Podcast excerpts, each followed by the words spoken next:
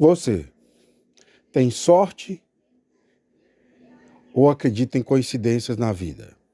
Você tem azar ou destino? Olha, nada acontece na sua vida por acaso. Nada vem por obra do destino. Ninguém recebe algo que não seja da vontade de Deus tudo que acontece de bom na sua vida foi que Deus encaminhou para que chegasse à tua vida. As coisas ruins são consequências dos seus erros, das coisas, decisões tomadas erradas, de decisões de pessoas que estão ao seu redor. Então, para de reclamar, para de achar que tudo é contra você e que as coisas boas vieram num passe de mágica. As coisas boas chegam porque você plantou e acreditou que Deus poderia mudar o seu destino.